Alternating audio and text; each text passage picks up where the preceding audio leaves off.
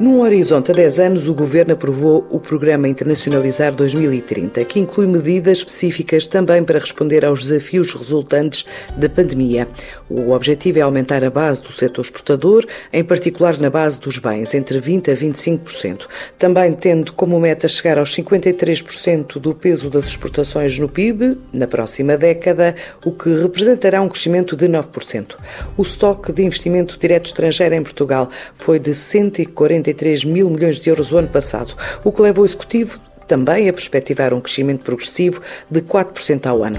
Já durante o atual momento de estado de emergência, Eurico Brilhante Dias, secretário de Estado da Internacionalização, apresentou as linhas mestres deste programa na terceira sessão da Conferência Anual da ICEP, dedicada às exportações, e falou em ajustamentos. Estabelecemos metas e, por isso, há metas de recuperação e há metas para fazer aumentar, evidentemente, o peso das exportações no produto e aumentar o grau de abertura da economia portuguesa. Nós partimos de 44% do peso das exportações no produto em 2019.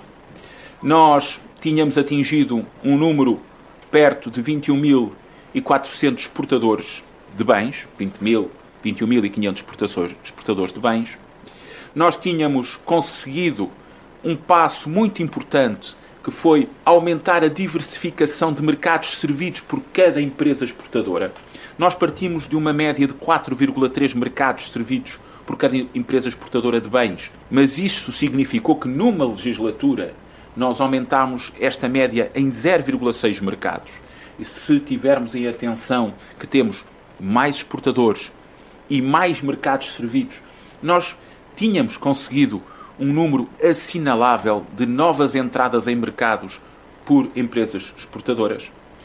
Um IDE em stock, aqui um IDE particular, porque é um IDE sem os SPEs, sem os Special Purpose Entities, de 137 mil milhões de euros, investimento direto português no estrangeiro e um valor acrescentado que nós eh, estimávamos em torno dos 2,8 uh, eh, milhões de euros por entidade exportadora. Uh, e este era um elemento que nós. Uh, era um elemento de partida que nós tínhamos no fim de 2019. Por isso, nós, assumindo este V, a queda inexorável das exportações este, este ano, a queda inexorável de bens e serviços, onde a queda na área dos serviços é bastante mais pronunciada que no setor de bens. Aliás, eu devo dizer que uh, temos falado muito da palavra resiliência se há uma demonstração de resiliência é do setor exportador.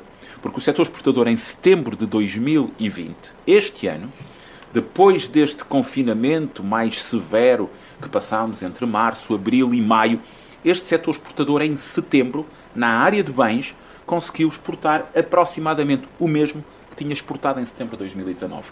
Isso é absolutamente admirável.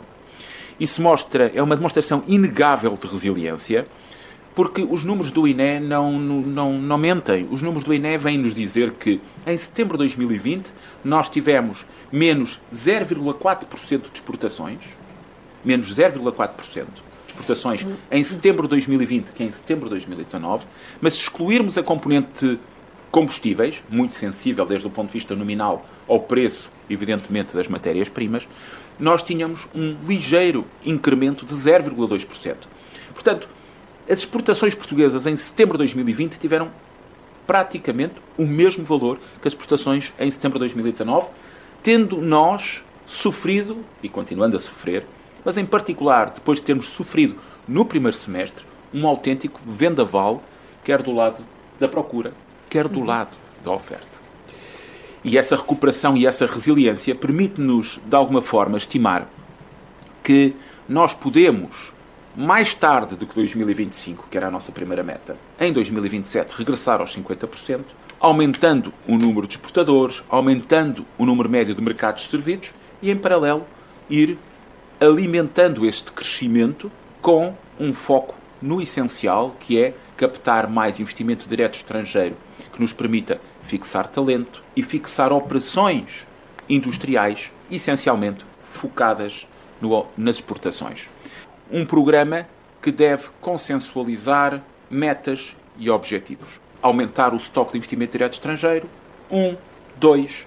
podermos aumentar progressivamente o grau de abertura da economia portuguesa. E, portanto, nós tínhamos definido uma meta de peso das exportações no produto interno bruto de 50% até meados da próxima década e também tínhamos definido que virtuosamente o investimento direto estrangeiro captado seria um catalisador dessas próprias exportações. Esta dinâmica virtuosa entre investimento direto estrangeiro e exportações é uma âncora fundamental da política a desenvolver e deve continuar a ser uma âncora fundamental da política a desenvolver. O programa tem 43 medidas. 43, não sei se são muitas, se são poucas, mas ele combina dois aspectos que para nós são muito importantes. O primeiro, a continuidade. Há medidas que continuam. Em política, não vale a pena fazer, avaliar, ajustando, mas fazendo, dando continuidade a coisas que já fazíamos e que avaliamos positivamente. E é preciso introduzir medidas novas. Nas medidas novas, quero dar-vos só um exemplo da combinação entre aquilo que são os recursos da política externa, por exemplo, e aquilo que nós queremos de serviço às empresas. Por exemplo, o que são redes externas colaborativas. Hoje, nós sabemos que temos a tradicional rede da diáspora, temos comunidades de investigadores, de estudantes, temos comunidades de quadros superiores, médios e superiores, em grandes multinacionais internacionais que vivem uh, em muitas localizações diferentes. Eu e o Dr. Luís Castro Henriques, ainda esta semana em São Paulo tivemos a oportunidade de ter uma reunião com 20, aproximadamente 20, diria, quadros portugueses que vivem em São Paulo. São uma fonte de intelligence e de aproximação àquele mercado e à realidade daquelas empresas. Mas temos que ligar isso a algo que seja útil para as empresas. Essa intelligence não vale nada se essa informação depois não chegar às empresas em produtos que temos que entregar. Depois, no financiamento, produtos de cobertura de risco. Se queremos diversificar, precisamos de melhores produtos de cobertura de risco. E segundo, eu quero dar aqui um destaque. Nós fizemos um grande esforço para ter um primeiro instrumento fiscal de apoio à internacionalização e, em particular, queremos beneficiar por via fiscal os projetos conjuntos de internacionalização. Porquê? Porque nos permitem dar mais escala à promoção externa e com mais escala nós vamos ter mais visibilidade. E depois, naturalmente, no conjunto dos eixos diferentes, ajustar recursos que vão, mais uma vez digo, do Ministério das Finanças, Ministério do Trabalho, especialmente na área da formação, Ministério das Finanças, na área fiscal, Ministério da Cultura, na área da promoção, ação cultural externa, na ação cultural externa, no Ministério da Agricultura e no Ministério do Mar, com produtos muito específicos, setor primário, e continuar nessa transversalidade a conversar, a negociar também aquilo que são os passos em frente no processo de internacionalização. Mais de 43 medidas que vão servir de bússola até 2030, com ênfase na marca Portugal, na qualificação e formação das PMEs, lançamento de linha específica de financiamento de encomenda internacional e incentivo fiscal na continuidade do Orçamento de Estado de 2020, com a isenção de imposto selo para os seguros de crédito à exportação e os seguros de caução como garantia de Estado. Medidas para o risco de crédito também tinham sido pedidas por António Saraiva, presidente da CIP. Presente conjuntura exige mais. Exige, inevitavelmente, um acréscimo da ajuda do Estado ao tecido produtivo e ao setor exportador em particular. O Governo tomou já consciência da necessidade de ser mais ambicioso nos apoios às empresas, depois de ter apresentado um orçamento particularmente, permitam-me dizê-lo, decepcionante neste domingo. Entre as novas medidas de apoio à economia recentemente enunciadas, encontra-se uma linha de crédito para a indústria exportadora. É um passo importante, sobretudo se tivermos em conta a possibilidade de conversão de 20% do crédito concedido em subsídio a fundo perdido. O Governo, embora tardiamente, vai se aproximando do que tem sido defendido pelas nossas empresas. Esperamos ainda para ver em detalhe em que moldes serão concebidas estas novas linhas de crédito, nomeadamente no que respeita às condições de acesso e exigências em termos de manutenção dos postos de trabalho. É preciso que cheguem depressa ao terreno, evitando os precalços e atrasos que constatamos num, num passado recente é fundamental salvar o maior número possível de postos de trabalho e isso, obviamente, consegue-se mantendo as empresas vivas e, tanto quanto possível, dinâmicas. Propostas para responder à resiliência das empresas exportadoras a enfrentar o impacto da pandemia nas vendas ao exterior. Para dar uma ideia da pandemia do comércio externo português, começaria por dizer um número bem específico: 5,8 mil milhões de euros. No ponto dos sete meses, entre março e setembro, foi este o montante perdido relativamente ao valor das mercadorias exportadas no mesmo período do ano 2019. 5,8 mil milhões de euros. As exportações foram, de facto, na primeira fase da crise desencadeada pela pandemia, a componente do PIB sofreu uma maior queda, contribuindo fortemente para a contração da atividade económica.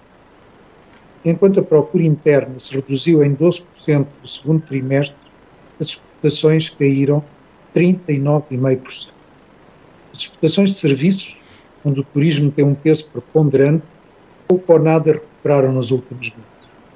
As exportações de bens, depois da queda abrupta de 41% em abril, registaram logo a partir de maio sinais de recuperação, contrações homólogas sucessivamente menores, 29%, 10%, 7%, 2%, 0,4%, respectivamente maio e setembro. Em diversos setores, face à contração do mercado interno, as empresas reorientaram os seus esforços para os mercados externos, sobretudo para mercados de países terceiros, menos afetados pela pandemia do que a Europa. Mais uma vez, à semelhança da anterior crise, o setor exportador mostrou estar à altura e impulsionou o início da recuperação. Infelizmente, este processo está, como sabemos, de novo fixado.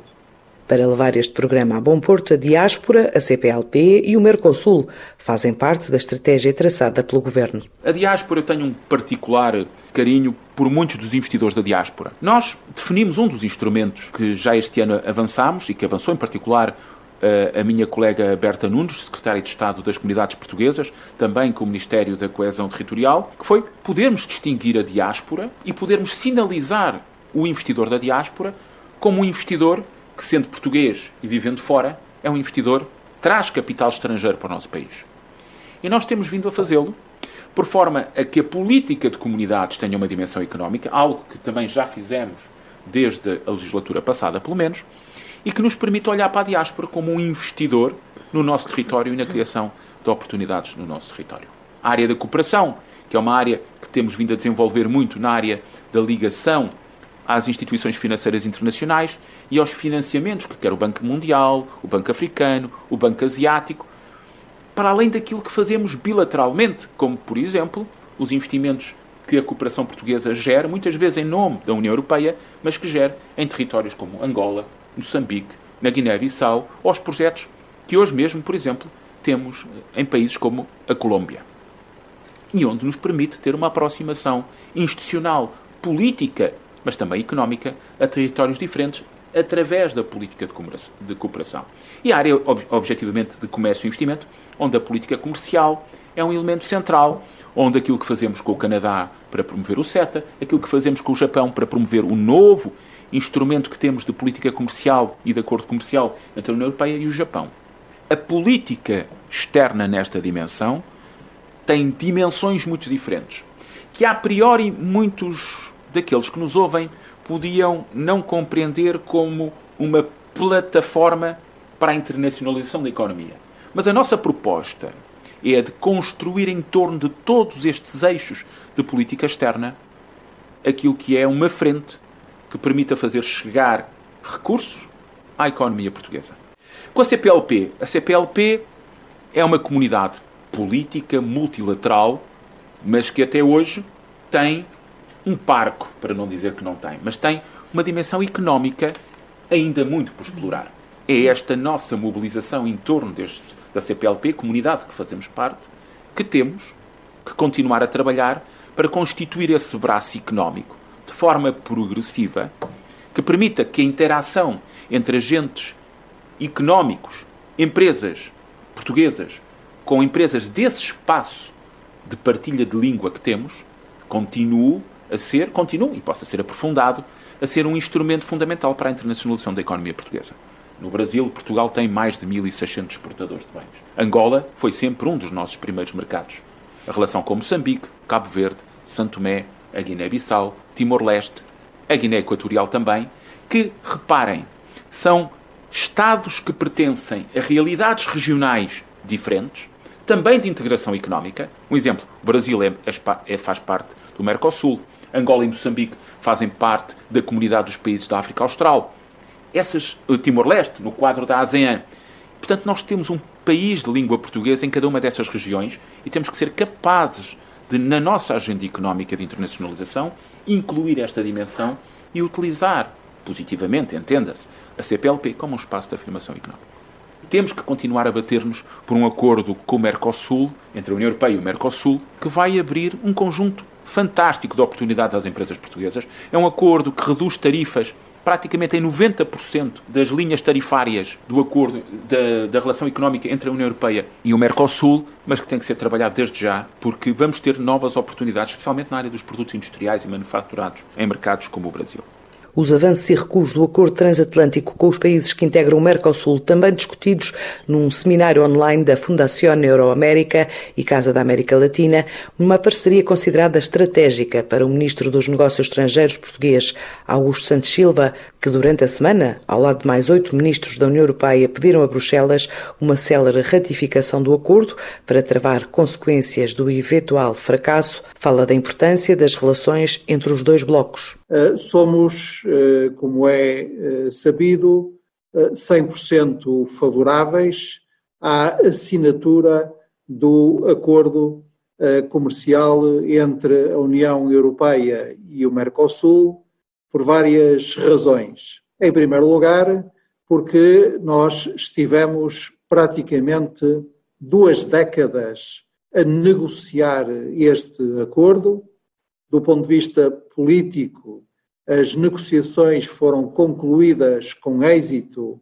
em junho de 2019 e eh, não se compreenderia que negociações que foram concluídas com êxitos com êxito por ambas as partes negociais fossem agora postas em causa por qualquer das partes.